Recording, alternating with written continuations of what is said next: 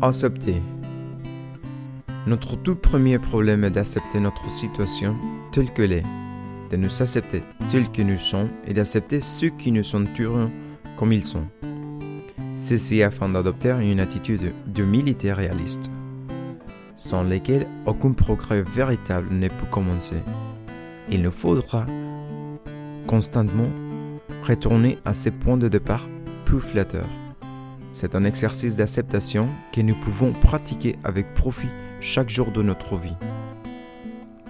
Pour vous que nous évitons avec soin de transformer cet inventaire réaliste de notre vie en une recherche fantaisiste de la vie pour couvrir notre défaitisme ou notre inactivité, un tel inventaire peut devenir la source d'une saine émotivité et par conséquent de notre progrès spirituel.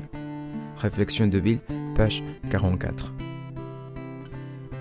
Quand j'ai de la difficulté à accepter les gens, les lieux et les événements, je relis ce passage et je me sens libéré de toutes les peurs que m'inspirent les autres ou les situations dans lesquelles me place la vie.